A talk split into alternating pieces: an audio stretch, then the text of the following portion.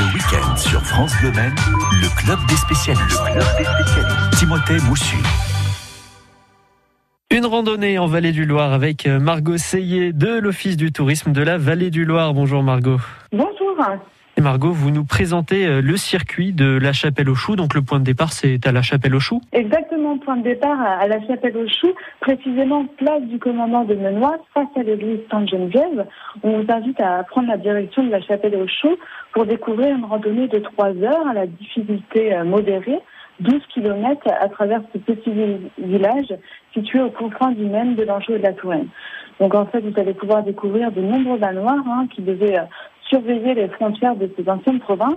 Et puis, vous allez pouvoir, euh, au long de votre balade, découvrir des points d'intérêt plus particuliers. Euh, l'église Sainte-Geneviève, le manoir du Perret, et puis les, les ruines du Vaud-du-Chaux. Mais d'ailleurs, euh, savez-vous d'où vient le nom de la chapelle aux choux? Ah, pas du tout. Eh bien, la chapelle aux choux s'appelle ainsi parce qu'elle était à proximité d'un bois qui était peuplé par de nombreuses chouettes.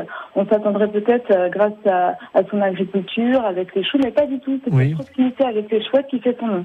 D'accord, bah intéressant. Et donc euh, le circuit de la Chapelle aux Choux, euh, Margot, c'est un circuit qu'on peut retrouver dans le topo guide de la Vallée du Loir. Oui, oui, tout à fait. Donc c'est l'une des randonnées du coffret, le coffret des 36 belles randonnées en Vallée du Loir, qui est disponible dans les librairies mensuelles et dans nos bureaux d'accueil d'office de tourisme en Vallée du Loir.